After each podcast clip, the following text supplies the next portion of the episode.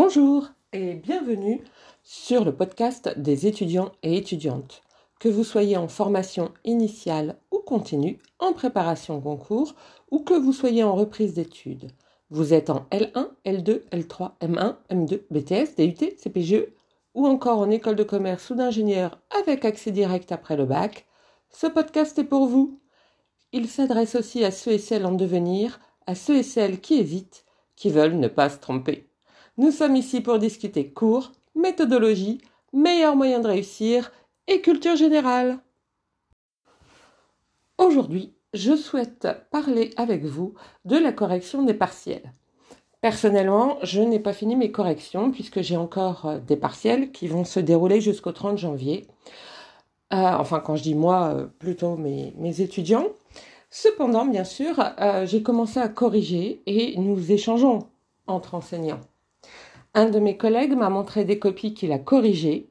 En Master 2, je dis bien en Master 2, bourré de fautes, c'est-à-dire essentiellement des et, euh, donc ES, EES, EE, ER, euh, mais surtout EES et EE, e, pardon, EES et EE, euh, donc les accords des verbes au participe passé, quand, euh, bah oui, quand on utilise euh, ce, participe passé. Donc, euh, beaucoup de fautes également entre les et et les er, comme je viens de le dire, c'est-à-dire les verbes du premier groupe à l'infinitif. à la fin, me disait-il, ben, il n'en pouvait plus. bah oui, c'est normal. si en plus la copie elle est vide de sens, s'il n'y a pas grand-chose dedans, si elle est creuse, vous comprenez bien que l'enseignant ne note pas dans les meilleures dispositions. Alors oui, c'est vrai, euh, je peux presque vous entendre penser, une copie creuse de toute façon n'aura pas de bonne note. C'est vrai, oui, oui, je l'ai, déjà dit, je le dis, je le redirai.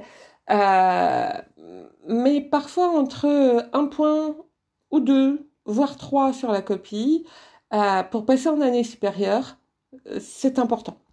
On perd vite un point parce que la copie est sale ou mal orthographiée ou avec un vocabulaire pauvre.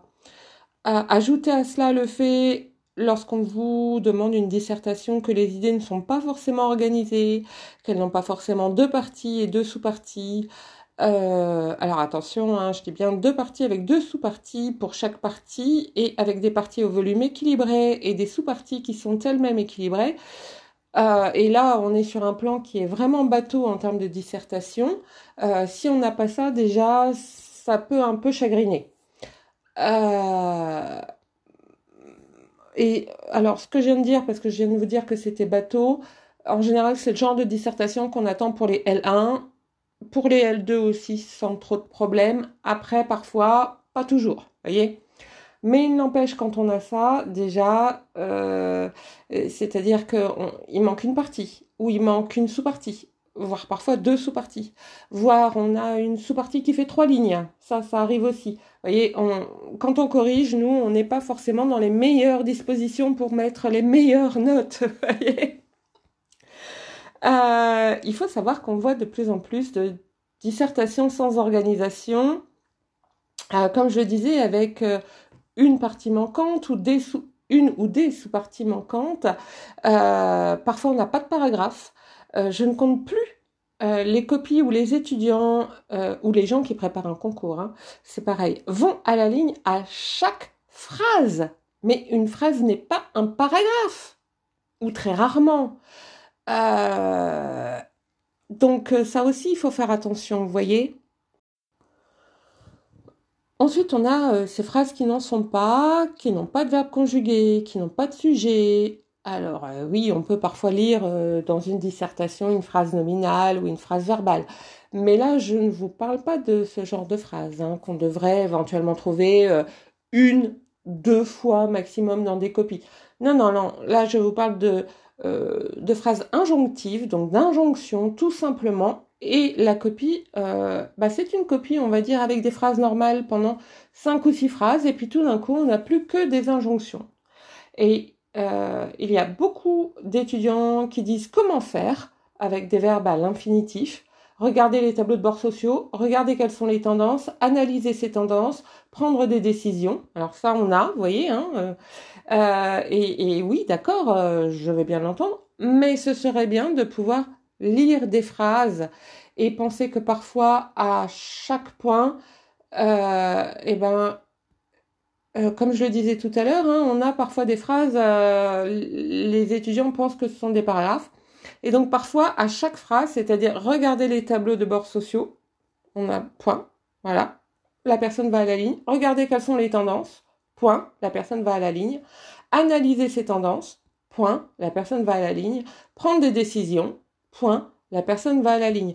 Alors pensez que parfois, vous voyez, à chaque fois qu'on a un point, eh ben, on a des étudiants euh, ou des gens qui s'apprêtent à passer un concours et qui vont à la ligne. Mais c'est infernal c'est infernal quand vous le lisez, quand vous vous êtes... Euh, alors vous, quand vous vous relisez, vous trouvez peut-être que c'est tout à fait normal. Honnêtement, quand nous, on vous relit, c'est infernal. Parce que la seule chose que ça prouve, c'est que l'étudiant qui a écrit ce genre de choses n'a pas de pensée claire, située, organisée, logique. Vous voyez? Euh, Il faut écrire des phrases et des paragraphes. C'est important, ça montre une construction. Euh, et ce que je viens de vous raconter, hein, avec euh, des phrases euh, comme ça, qui sont, vont à la ligne à chaque fois qu'il y a un point, parce qu'on peut même pas vraiment parler de phrases, puisque comme je vous le disais, il n'y a pas de verbe conjugué, il n'y a pas forcément de sujet. alors, ce que je viens de vous raconter jusqu'à il y a à peu près deux ans, on le voyait surtout en L1, L2, L3, mais on commence à le voir désormais en M1 et en M2. C'est catastrophique. Par ailleurs, euh, je l'ai déjà dit, et je le redis, euh, sachez que les enseignants ont dans certains cas reçu des directives pour être, entre guillemets, gentils, pour ne pas mettre de notes, toujours entre guillemets, irrattrapables. Euh, ce que j'entends de la part des étudiants, c'est que les notes qu'ils reçoivent sont extrêmement basses. Une étudiante m'a dit, oh regardez, monsieur, monsieur X, pardon, il m'a mis 10 et pourtant il me dit que j'ai une bonne réflexion. Alors oui, il y a une bonne réflexion, mais peut-être peu d'idées, peu de références. Alors, euh, bah oui, euh, Monsieur X devrait écrire un mot sur la copie pour expliquer où le bas blesse. Il ne l'a pas fait, mais euh, si vous êtes dans ce cas, rien ne vous empêche d'aller voir le prof qui a corrigé votre copie et pas quelqu'un d'autre. D'aller le voir donc et de lui demander, de lui expliquer que vous ne comprenez pas, que vous ne comprenez pas le décalage entre les commentaires qui sont plutôt bons euh, et la note qui est plutôt moyenne. Vous ne vous inquiétez pas, hein, il vous le dira. Euh, ou alors il devrait. Je pense qu'il prendra la copie, il jettera un coup d'œil pour se rappeler euh, laquelle c'est, se remémorer, et puis il élucidera les mystères de la copie masquée pour vous. Alors, je blague, mais c'est une réalité. Si vous ne comprenez pas votre note, n'hésitez pas à contacter, alors poliment bien sûr, votre enseignant pour lui demander un éclaircissement. Évidemment, euh, il faut aussi vous adapter par rapport à votre euh, université ou votre école. Euh, par exemple, je travaille pour une école où je n'ai les copies qu'anonymées. Donc moi, en fait, j'ai des copies anonymées sur lesquelles il y a un numéro.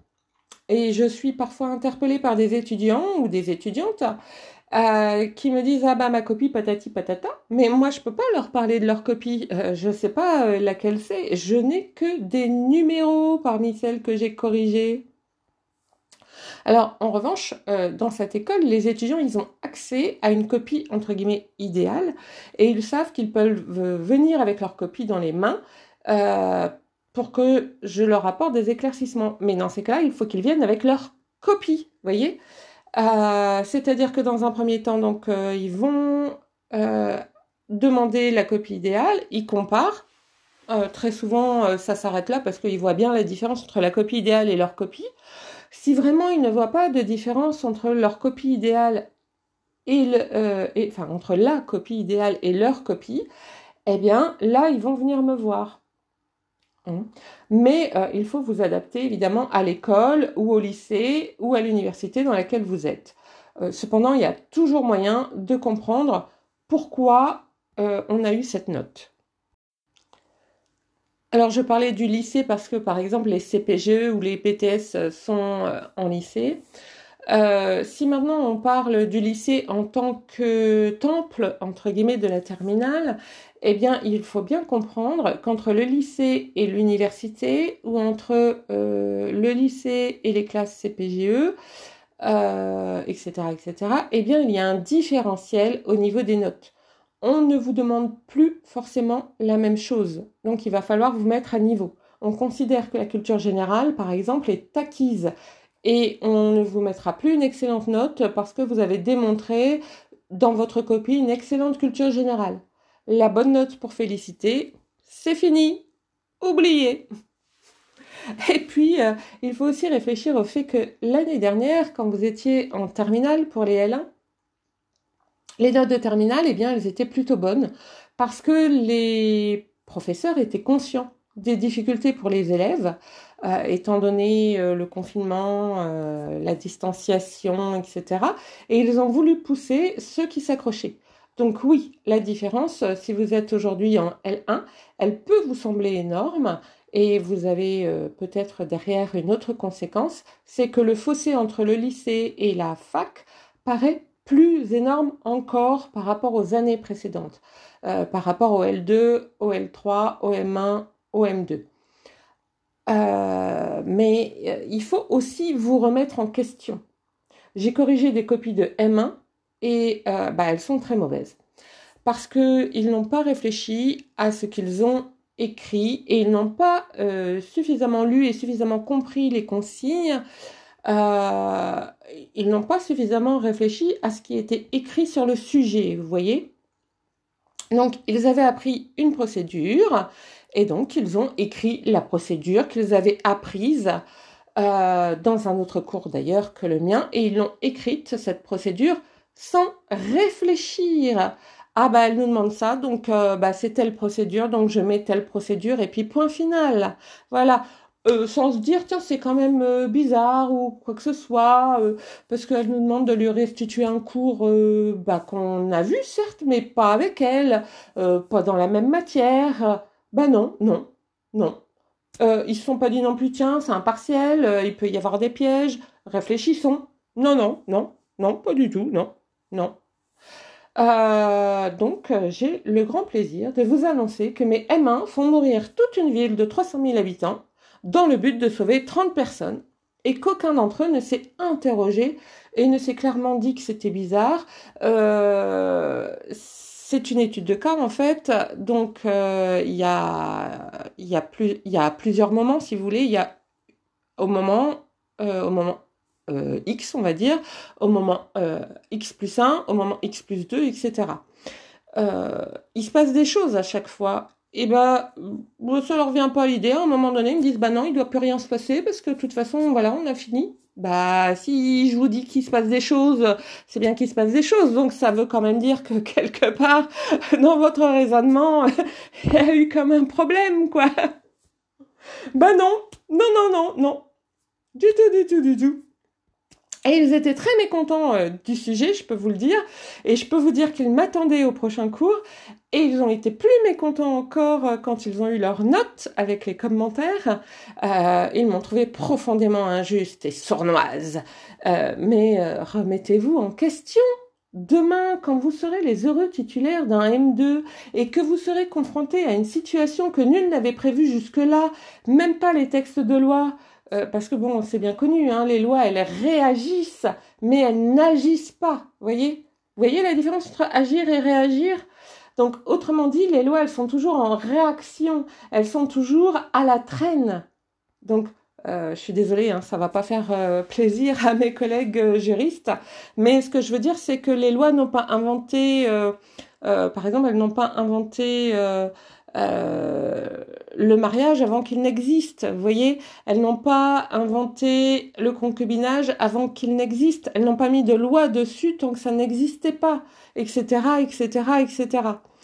Euh, et donc, euh, quand vous serez confronté dans votre entreprise à une situation qui n'existait pas jusque-là, comment ferez-vous Euh, les entreprises, l'année dernière, elles ont été confrontées à une situation, ça faisait 100 ans qu'on n'avait pas été confronté à une telle situation, qui était cette pandémie. Alors vous allez me dire 100 ans, hein, quoi, de quoi elle parle?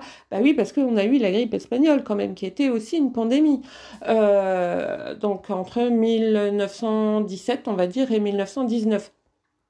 Euh, là, ça faisait 100 ans en Europe, hein, je parle bien de l'Europe ici, euh, qu'on n'avait pas eu cette pandémie. Mais c'est pareil euh, en Afrique. Hein, la première fois qu'ils ont eu Ebola, bah, ils n'y avaient jamais été confrontés. il a bien fallu qu'ils qu'ils fassent avec et, les entreprises, mais aussi les personnes dans les villes, etc. Comme nous on fait aujourd'hui avec la Covid.